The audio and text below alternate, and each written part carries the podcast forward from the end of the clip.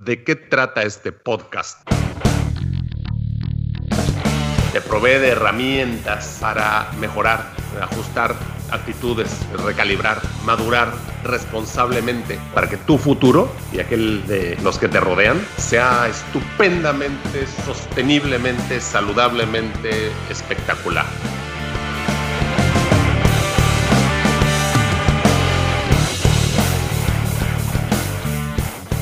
Bueno, ¿qué cuentan? ¿Cómo, cómo van? ¿Qué dicen? Estamos muy felices de que nos vuelva a acompañar en este episodio. El pasado nos estaba platicando cómo llegó usted a México y, parte era el tema de los valores, ¿verdad? Ahora, ahora Arturo, ¿qué traías en mente para que tu papá nos comparta en esta, esta sección de, de mentorías? Pues he tomado la libertad, me he tomado la libertad de escribir un temario, entonces cuestión de revisar pues platicamos de la, de la, experiencia ajena, también del asunto de emigrar, en el aspecto emocional, en el aspecto económico, eh, lo que era la, vida de, niño, de, mis abuelos en la época de pre-guerra este, mundial, pre-segunda guerra mundial, y lo que es ser primera generación de inmigrantes. Estamos hablando un poco de todo, de cómo, cómo escogiste la carrera universitaria, de si había algún maestro, algún mentor, y, y por qué dedicarse a la industria eléctrica. Y yo creo que los temas de hoy son exactamente esos. ¿Por qué dedicarse a la industria eléctrica? Pues primero, ¿por qué dedicarse a la industria en vez de, hacer otra cosa? Y, por qué eléctrica? Y si no te hubiera gustado dedicarte a algo de manera alternativa, yo te escuché muy mal, Arturo. Espero que tu papá te haya escuchado bien. más o menos escuché, pero es que me alejé del... Una, fotografía del programa que eventualmente me, me mandó. Ah, ya, ya. Ustedes tienen comunicación. Según, según lo que se había programado, era la inmigración en el aspecto emocional, económico, en la época de pre, pre WWW y en la en general la, hablar de los inmigrantes. Y luego, ¿cómo escogiste tu carrera universitaria? Eres mentores, héroes, mentores. ¿Y por qué dedicarse a la industria eléctrica? Es correcto. Entonces, considero que lo que continúa en este tercer episodio es cómo fue que te decidiste estudiar para dedicarte a la industria y en particular eléctrica y eventualmente si viéndolo en retrospectiva te hubiera gustado dedicarte a otra cosa, ¿no? O estudiar otra cosa. Pues bueno, yo como les comenté ya anteriormente, estuve muy cercano a mi padre, electricista, y mi padre, eh, recuerden ustedes que se desarrolló en una época bastante complicada en Europa, antes de la, de la Segunda Guerra Mundial, y eran en aquellos años donde la electricidad llamaba poderosamente la atención. Las posibilidades de la electricidad y los efectos de la electricidad, etcétera, etcétera, eran algo que a la juventud, mi padre en aquella época joven, él nació en 1907, si mal no recuerdo, entonces este, llamaba mucho la atención y creo que yo de alguna manera heredé esa inclinación y esa curiosidad por la electricidad y sus efectos y sus posibles eh, utilizaciones, etcétera, etcétera. Entonces, siempre me apasionó el tema eléctrico, ¿no? De que la circulación de una corriente eléctrica pudiera producir una serie de efectos increíblemente útiles. Entonces, este, eso fue lo que realmente me llamó a mí la atención y me hizo inclinar por, la, por el fenómeno eléctrico. Dime una cosa, perdón que te interrumpa, perdón que te interrumpa, dime una cosa. Estoy revisando ah, las fechas en las cuales Nikola Tesla vivió y nació él en 1856, falleció en 1943.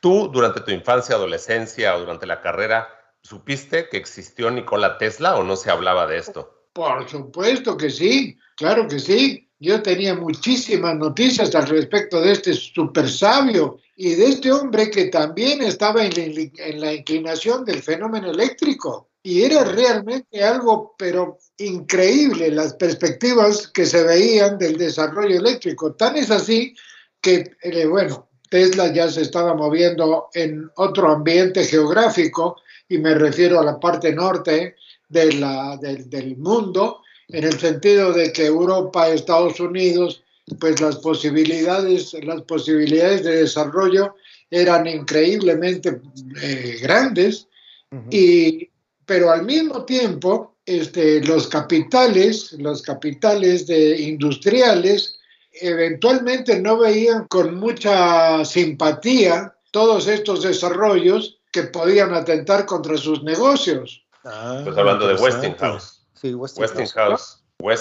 contra Tesla, ¿no? Corriente directa contra corriente alterna.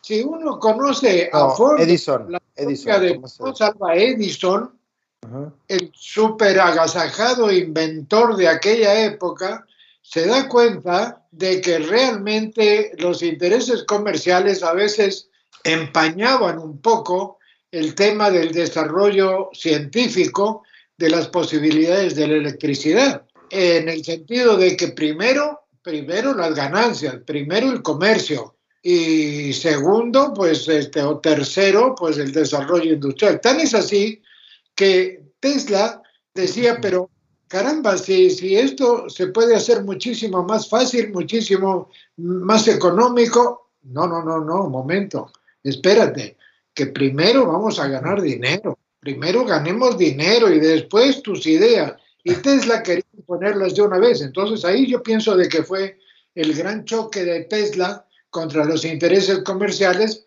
y que lo hizo de, eventualmente desaparecer en cierto momento. Porque Tesla fue encontrado en un cuarto de hotel muerto, no hay mucha investigación al respecto, no hay mucha eh, bibliografía al respecto, pero un buen día murió en el medio, en el medio de sus investigaciones eh, eh, eh, eléctricas. Y, tan es así que, según entiendo, el gobierno americano, viendo de que todas esas investigaciones podían, podían conspirar contra el, desarrollo económico, este, status quo. Hicieron desaparecer. Mm. Se comenta de que servicios de inteligencia del gobierno hicieron desaparecer un montón de documentación de Tesla en la que eventualmente podía haber cosas interesantísimas. Por ejemplo, el suministro de energía eléctrica en forma prácticamente gratuita a todo el mundo. Claro. Y obviamente que pues a Westinghouse, a General Electric, a Tomás Alva Edison, pues no les interesaba en lo más mínimo, ¿no? Pues mire, eh, quisiera hacer yo un pequeño paréntesis. Uh, usted no nos pudo acompañar en el episodio pasado, pero Arturo sí estaba presente. Y, esto que usted está mencionando es similar a lo que está sucediendo con el Bitcoin ahorita. Es una tecnología de uso libre, ¿sí? Para todas las personas y los que se están oponiendo son los bancos, porque los bancos van a dejar de recibir dinero de comisiones por ser intermediarios. Entonces, esta historia que sucedió entre, entre Tesla y Edison y Westinghouse es, es la historia humana que se repite una y otra vez en diferentes tecnologías. Claro, claro que sí. Por mucho tiempo estuvieron eh, bloqueando los desarrollos de autos eléctricos, pues porque, porque hay intereses en que se consuma eh, los hidrocarburos, ¿verdad? Porque hay muchas inversiones muy fuertes en hidrocarburos, entonces pues deja de ser negocio, ¿verdad? Entonces tuvieron que ir retrasando la liberación de, estas tecnologías de autos eléctricos como el de Tesla, haciendo referencia a, este personaje que tenemos en plática ahorita. Claro, y eso es lo que, bueno, ya estamos entrando en un campo realmente que yo, que me, que me hace meditar muy seguido últimamente.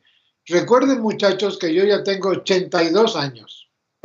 Bien vividos. Bien vividos, gracias a Dios me considero suficientemente inteligente como para analizar la historia que se me ha permitido conocer, porque no todo de la historia se conoce, ni es eh, dado a todo el mundo para que la conozca, porque hay elementos muy negativos en, la historia del ser humano que, que, de alguna manera te hacen dudar de nuestra verdadera inteligencia, ¿no?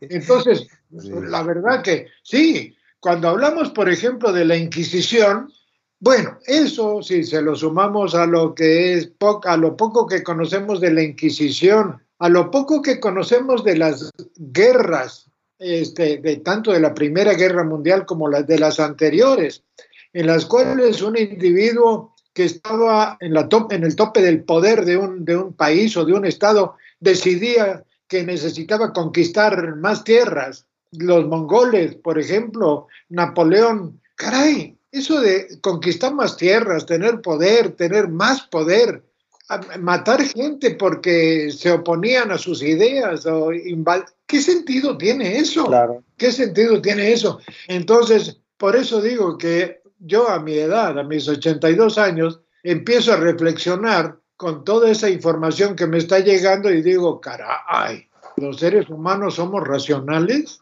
somos racionales. te interrumpo para eh, comentar sobre un libro que he terminado de escuchar y quiero ponerlo en la mesa de discusión por si les interesa. A ver. Y el libro Venga. se llama, es de Rory Sutherland.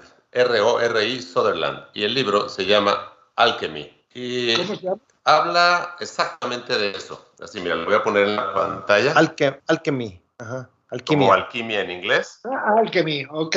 Y este libro habla de exactamente eso. Cómo lo no lógico, o sea, la lógica humana, la psicológica, es la forma en que pues, la mercadotecnia y, mucho de la mente humana toma decisiones. Entonces, ojalá y les interese, está fantástico. Se los voy a, se los voy a compartir por WhatsApp para que lo bajen en audiolibro. Es un libro bastante ameno, lo lee el escritor con acento inglés. La cosa es que habla exactamente de este punto. Entonces, quiero retomar el punto. Podríamos decir que Tesla para ti en esa época era como el científico o el el que abría las puertas a este universo este, casi, casi mágico. Exactamente, exactamente, sí señor, sí señor. Yo, la poca información en la que uno, uno podía, podía conseguir en esa época y en la República Argentina, en Mendoza, República Argentina, que es un rinconcito del mundo que está realmente, pues, este, de lo más... Era, era muy limitada pero era evidente de que yo tenía en, Tesla, tenía un mentor en el sentido de que decía, caray, si este, este señor está haciendo maravillas.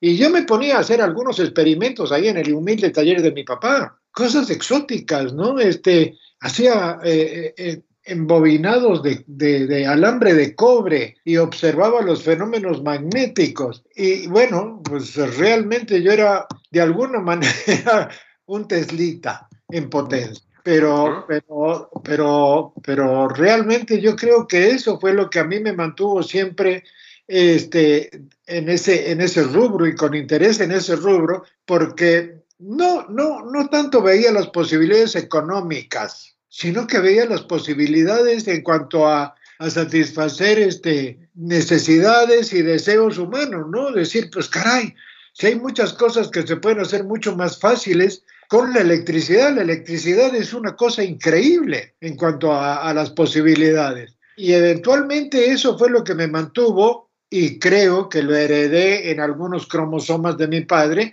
que también se dedicaba a la electricidad con cariño, ¿vale la palabra? Con cariño. Cuando él explicaba a alguna ama de casa cómo se utilizaba la, la, eh, un determinado dispositivo eléctrico, le ponía todo su, todo su carisma, ¿no? Este, lo, lo, vivía muy a fondo. Entonces yo creo que algún cromosoma de esos este, terminó en mí y yo eventualmente, hoy en día, hoy en día, si tuviera las posibilidades, pues seguiría investigando en lo que respecta al campo eléctrico. Y cuando aparece, perdón, cuando aparece alguna nueva idea, realmente pues este, yo la aplaudo y, y, me entra el temor de los intereses económicos, ¿no? Claro. Me, entra, no sé si se entiende, porque realmente los intereses económicos, y yo en mis, en mis peritajes, en mis peritajes a veces ponía algún párrafo medio filosófico.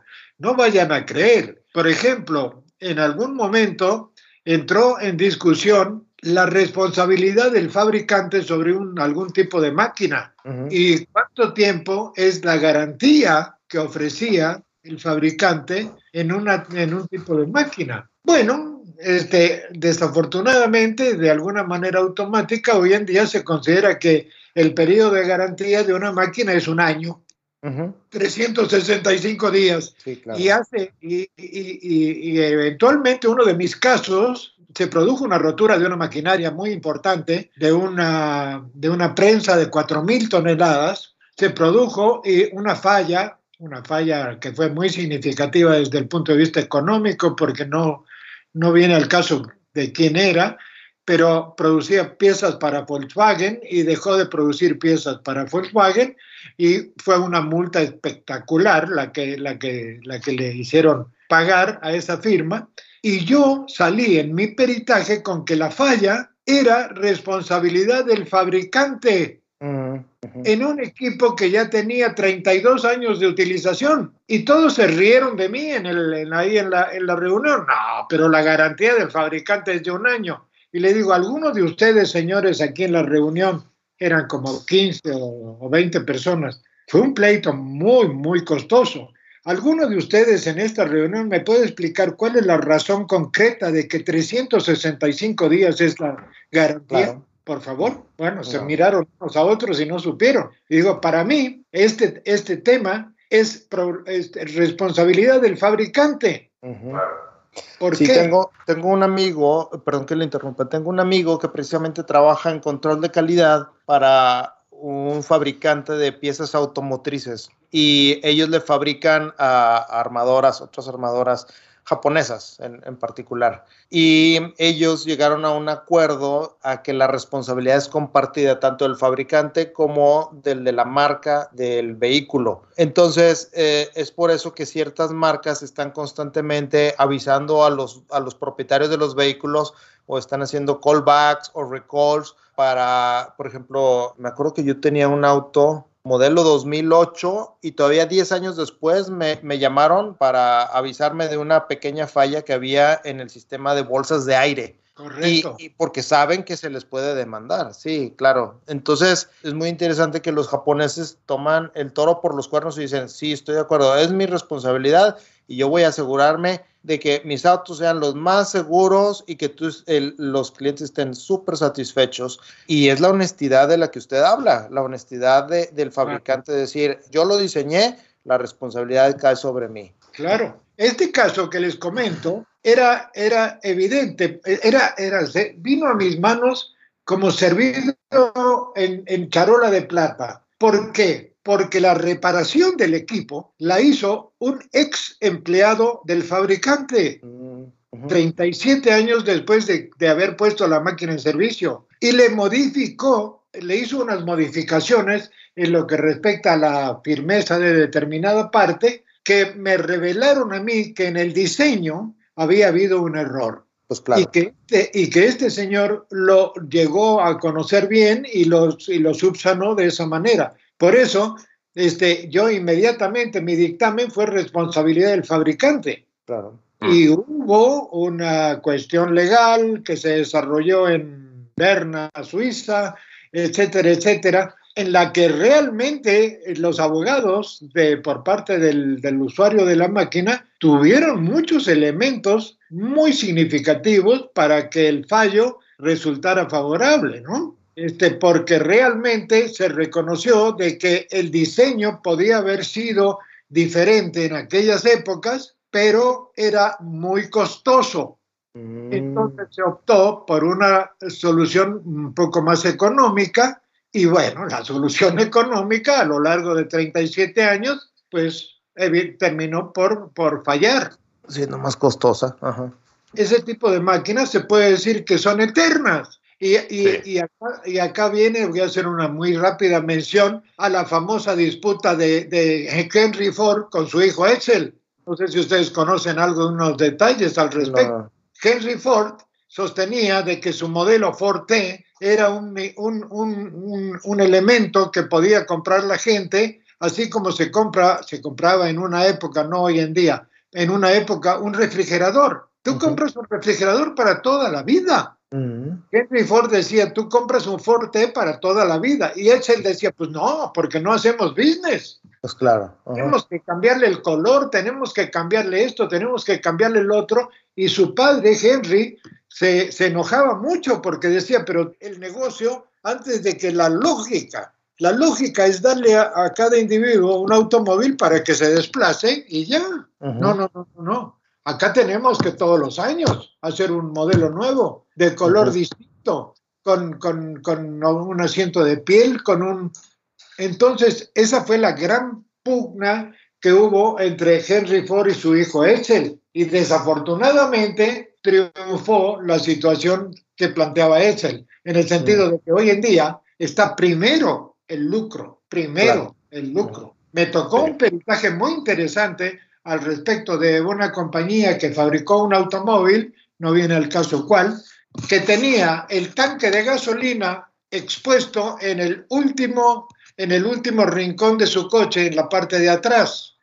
Y ese era peligrosísimo, tan es así que hubo un famosísimo caso en el cual el, el auto de esta persona se detuvo en la carretera por un problema de, de motor y de atrás lo impactó otro auto que venía por la carretera y se incendió, matando a un niño pequeño y, desfigurando a una mujer. Este es un caso, es un caso muy notable y que se habló en, en la historia automovilística por, lo, por el pleito que después generó y en el sentido de que si nos remontamos a las condiciones de diseño, hubo una persona que dijo, nuestro coche no puede pasar de tal precio. Entonces los ingenieros, pues obviamente tenían que ajustar el proyecto a ese, a ese, a ese nivel de precio y hubieron muchas cosas que eran realmente peligrosas. Entonces ahí está la, la pugna entre lo que son los intereses económicos del ser humano y la verdadera lógica, no sé si llamarle lógica, moral, ética. Pues es que hay, distintas, hay distintas este, lógicas y éticas, ¿no? Si estás dentro de una compañía que tiene que vender, por ejemplo, estas este, enchufes para cargar el teléfono celular. Estos enchufes, que a cada rato están cambiando las entradas y, y entonces es una cantidad de cargadores que uno tiene que estar este, adquiriendo y cambiando y tirando a la basura y reciclando y todo. En Europa acaban de quejarse, no recuerdo el gobierno de quién la semana pasada, de que van a exigirle a los fabricantes de que se dejen de cambiar los enchufes, ah, porque es un contaminadero por todas partes, ya están hartos de este, de este sistema. Pues ojalá y, ojalá y tengan éxito, porque no creo. No llega el nuevo, el nuevo teléfono y el, cargador este, anterior a veces sirve y a veces no, y entonces hay que comprar cablecitos y convertidores y más porquerías. Pero bueno, hay un libro que también viene a colación y que también este, tiene un nombre así raro que se llama Wizard y que es una biografía ah, de Tesla. Tesla, sí. que leí hace unos, hace unos años y vale mucho la pena digo, si a alguien le interesa, obviamente, este tema, esta pugna entre, entre lo que tiene sentido y lo que no, y dependiendo de los intereses, etcétera, valdría la pena revisar lo que le tocó vivir a este hombre. Viene al caso, viene al caso, espero que tengan paciencia para escucharme. Tengo un hermano que en este momento está, mi hermano Roberto en Estados Unidos, está agonizando. Eh, está agonizando después de muchos años de diálisis, de muchos años de médicos, de muchos años de operaciones y de medicinas. Y está agonizando y yo ayer, antier, hablé con él y le dije, Roberto, no, no, no, no es tan, no es tan espectacular lo que te está pasando a ti. Llega un momento que uno tiene que morirse, tiene que irse que a ti se te ocurrió irte de una manera bastante complicada, bueno, esa es otra cosa. Pero yo creo que uno llega a un momento donde se muere a los 80, a los 90 o a los 100, siempre que haya tenido una vida saludable, no por, no por otra causa que por la de ya conocer, con, llegar a conocer todas las falencias del ser humano. Nosotros los seres humanos tenemos que desaparecer en algún momento porque si no vamos a seguir haciendo desastre. Somos un desastre Somos un desastre, vuelvo a insistir, revisemos la historia, pero con, con, con, con verdades, no con intereses económicos de por medio. Revisemos la historia de las conquistas, revisemos la historia de las guerras, revisemos la historia de la Inquisición, revisemos la historia de todos los días. Primero el billete, primero la economía. Y la moral, bueno, pues eh, sí, de alguna manera, no, siempre priva el interés económico. Y en ese sentido yo creo que los seres humanos somos una creación bastante fallida y eh, como en mis peritajes, atribuirle la responsabilidad al fabricante, pues no tiene mucho sentido. Ahora, necesito hacer un contrapunto aquí, necesito interrumpirte porque es una idea, una idea importante y valiosa. Por un lado, me recuerda al dibujo de las manos de Escher, donde una mano dibuja a la otra. Entonces, ¿qué tanto nosotros, como humanos de esta época, somos producto de nosotros mismos? Y lo que hace alguien más te afecta y el entorno nos hace actuar de cierta forma, por un lado. Y por otro lado, eso que estás diciendo de que hay que morirse porque uno ya sabe, ya conoce. Mi contrapunto es el siguiente, a ver, si ya sabes y ya conoces, ¿cómo le puedes dar la vuelta para que esto no te lleve al grado de querer dejar el juego, sino entender cómo es y seguir en el juego? Yo creo que el secreto está en el, de alguna manera, para hacerlo, para hacerlo entendible, en el nivel de inteligencia que tienes. Puedes tener muy buenas articulaciones, puedes tener muy buena circulación de la sangre, muy buena digestión, etcétera, etcétera. Pero si tu inteligencia, si tu inteligencia real no es absolutamente desarrollada en el buen sentido, pues no. No se entiende esa parte. Yo sí te la entiendo, pero no se entiende. No, si yo pudieras, no Exacto. Si pudieras explicar un poco más a qué te refieres con este, inteligencia, o sea, porque parece ser que mientras más inteligente, menos ganas tienes de vivir.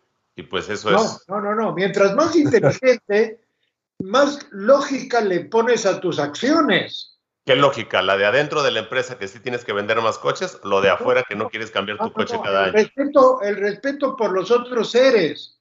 El respeto que tenía, que tenía Henry Ford al decir que con un auto ya, suficiente con un automóvil bien hecho, suficiente.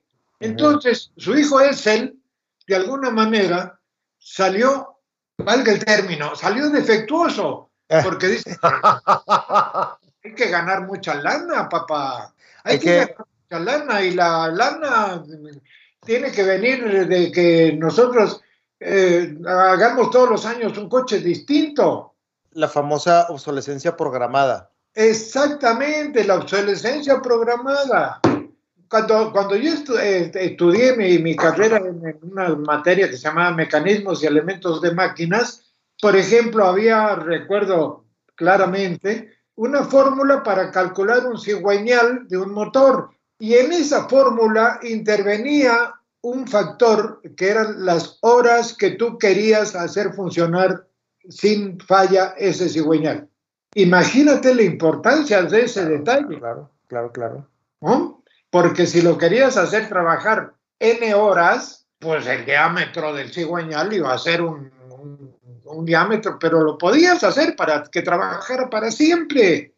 Pero no. Qué largos. El fabricante dice, estás enloquecido, ¿cómo vas a hacer un, semejante cigüeñal? Eso es carísimo. Más largos que la cuaresma. Exacto. Entonces ahí es donde viene esa pugna, esa pugna, ¿no? Realmente no sé, para mí, yo lo tengo muy claro en mi mente, no sé si sé explicitarlo en palabras, pero a mí me, se me ha dado la oportunidad por mi trabajo de ingeniería forense de investigar todas esas situaciones y ponerlas en evidencia en reuniones que no quieren ustedes saber. He dado conferencias al respecto. Voy a tener que pausarte ahí un instante, porque tu comentario anterior me hace directamente recordar el número de Hayflick.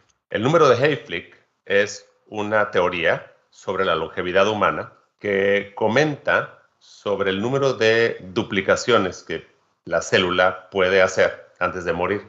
Y supuestamente son 120 este, duplicaciones de, de, la célula. No sé qué célula estudiaron, pero el número de Hayflick con H e Y es bien conocido. Entonces, al parecer nosotros, en nuestro genoma, también tenemos ese cálculo de las horas, en este caso de los años o de los días que este, oh. vamos a vivir. Y nosotros como biohackers, como estudiosos del tema, porque queremos seguir en el juego, queremos seguir en la vida más tiempo, estamos entendiendo cómo podemos manipular algunos detalles para ganarle a este factor, a esta variable de la ecuación de la vida, ¿no? Recuerdo que en alguna oportunidad leí que en alguna parte del mundo científicos habían hecho un estudio al respecto y calculaban de que el ser humano está diseñado para vivir entre 130 y 140 años.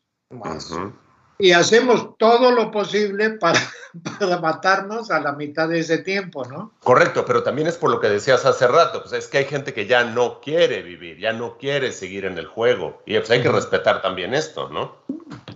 Evidente, cuando eres niño, si, si el juego no está satisfacción, ah, yo no juego. Llega un momento donde dices, pues caray, para, para, para escuchar semejantes disparates, para escuchar, para vivir este, sometido a semejantes tonterías, pues no, prefiero bajarme del camión. Si recuerdo bien, Einstein tuvo un problema digestivo y estaba consciente y le dijeron, doctor, tenemos que operarlo si usted quiere seguir viviendo. Y él decidió eh, que no fuera así. Entonces decidió el, momento de su muerte y la forma en que iba a morir. Y a lo mejor es lo que estás diciendo, que quiso optar este, salirse del juego. Claro, salirse del juego. Tirar la toalla. Falleció a los 77 años. ¿Por qué falleció? Porque un año y medio antes dijeron que tenían que operarlo de la próstata. Operarlo de la próstata. Ese fue el peor error de su vida. Hoy en día se sabe que una operación de próstata es algo absurdo directamente, que el cuerpo humano tiene un montón de formas para sobrellevar la vida con una próstata un poco más dilatada o, inflamada que, y de alguna manera corregir ese problema. Pero las operaciones son lo que yo llamo el carrusel médico, con todo el respeto que le tengo a los médicos, ¿no? El carrusel médico empieza con un simple análisis de sangre. Ah, vamos a hacer un análisis. Entonces el médico te manda a hacer un análisis y a partir de ese análisis, bueno, usted tiene esto, esto, esto, esto, esto. Entonces, si usted, si sus pulsaciones en vez de ser, por, por decir alguna, alguna tontería, es 50, son 55. Ah, no, acá hay algún problema que tenemos que corregir con esta pastillita. Entonces usted toma esta pastillita y me viene a ver el mes que viene. ¿Por qué? Porque cada vez que tú lo vas a ver, le vas a pagar la consulta. Él, a su vez, ha sido educado en un sistema que en el cual le dicen tú tienes que promover las medicinas. Las medicinas son la panacea, son la panacea económica para ciertas gentes. Claro. Sí, y luego para el cirujano todo se arregla con el bisturí, o sea, si eres un martillo todos los problemas se ven como una como un clavo, ¿no? Claro, y eso parece un orangután tratando de manejar una computadora, porque a los médicos por más que se les enseñe, por favor, observa tu cuerpo tu cuerpo es un milagro, es una cosa milagrosa. Y no creo que ningún médico entienda a fondo todo el sistema de lo que es el cuerpo humano. No, absolutamente no. Y de hecho, ni siquiera es una sola persona, ni siquiera son comités de, claro, Y en ese, y en ese sentido, pues lo que, lo que pretende es que tú vayas todos los meses a llevarle su consulta y de paso, como lo educaron en la universidad, porque en todas las universidades americanas los laboratorios medicinales eh, tienen unas enormes contribuciones, y sobre todo en las escuelas de medicina, entonces hay que recetar, hay que recetar. Mi hermano cayó, se subió al carrusel médico. Mi hermano lleva hechas, creo que, que algo así como 500 sesiones de diálisis. 500. ¿Saben cuánto cobran? La sección, cada sesión de diálisis vale 500 dólares. ¿Se entiende, no? Lo que es el negocio de la diálisis. Entonces, es, brutal, es brutal.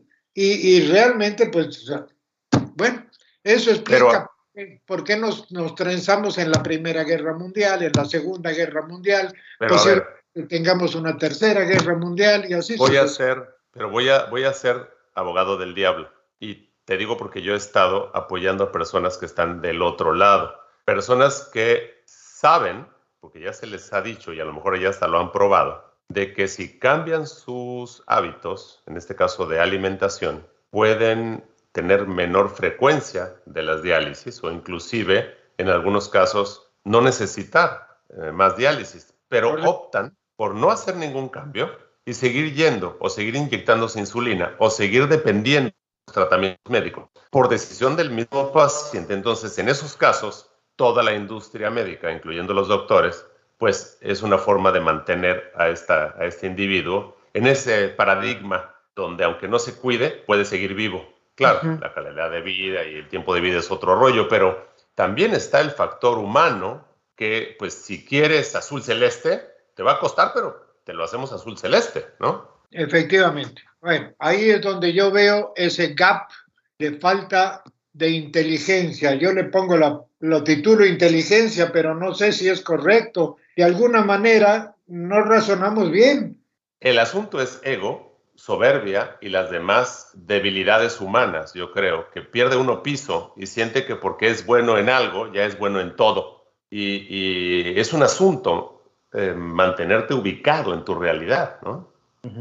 Pues sí, claro, pero realmente yo de alguna manera me analizo y estoy muy satisfecho con lo que he hecho en mi vida y cómo me ha ido en mi vida. Y, realmente eh, la falla es cuando me pongo a analizar ciertas cosas que han ocurrido a la raza humana, ahí es donde digo, ay caray, eso sí que no lo entiendo.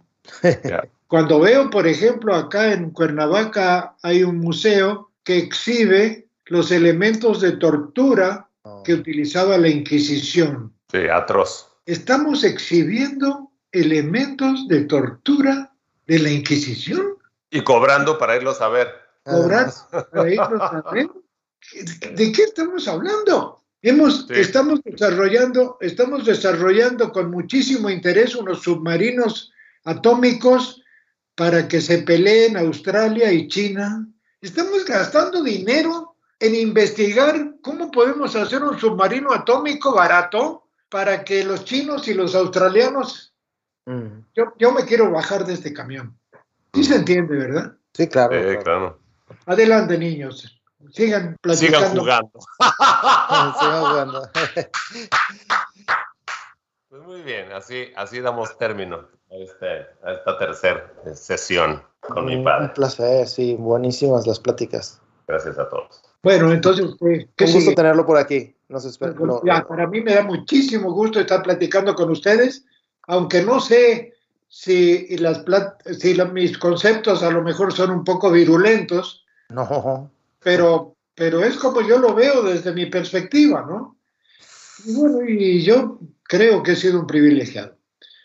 Y más, pues privilegiado, y más privilegiado al, al que ustedes me hayan honrado con su contacto y con las posibilidades de escucharme. Pues claro que eres privilegiado, pues me tienes a mí. E-,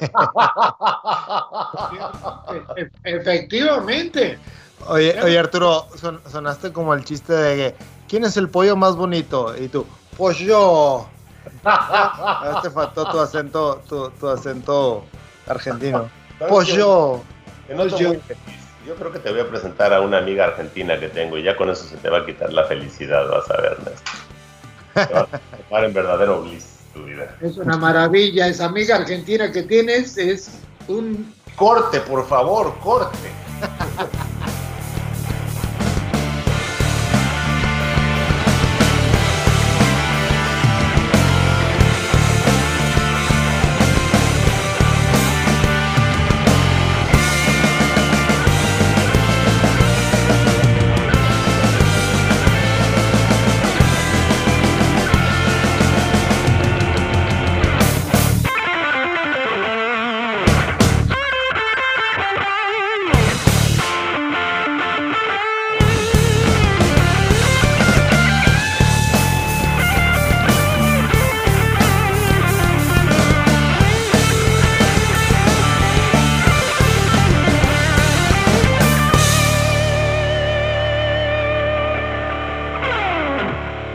Podcast se hace exclusivamente para propósitos de información general. Las declaraciones y opiniones expresadas en este podcast no constituyen consejos médicos. Este podcast, incluyendo Arturo Singer, Néstor Leal y los productores, se deslindan de cualquier responsabilidad por cualquier efecto adverso relacionado al uso de la información aquí contenida. Las opiniones de los invitados son propias y este podcast no promueve ni acepta responsabilidad alguna por las declaraciones de los invitados. Este podcast no hace representaciones ni da garantías de las cualificaciones o credibilidad de los invitados. Este podcast puede incluir promoción o publicidad pagadas para productos o servicios. Los individuos en este podcast pueden tener un interés económico directo o indirecto en los productos y servicios referenciados en el podcast. Si cree que tiene un problema médico, consulte un médico autorizado.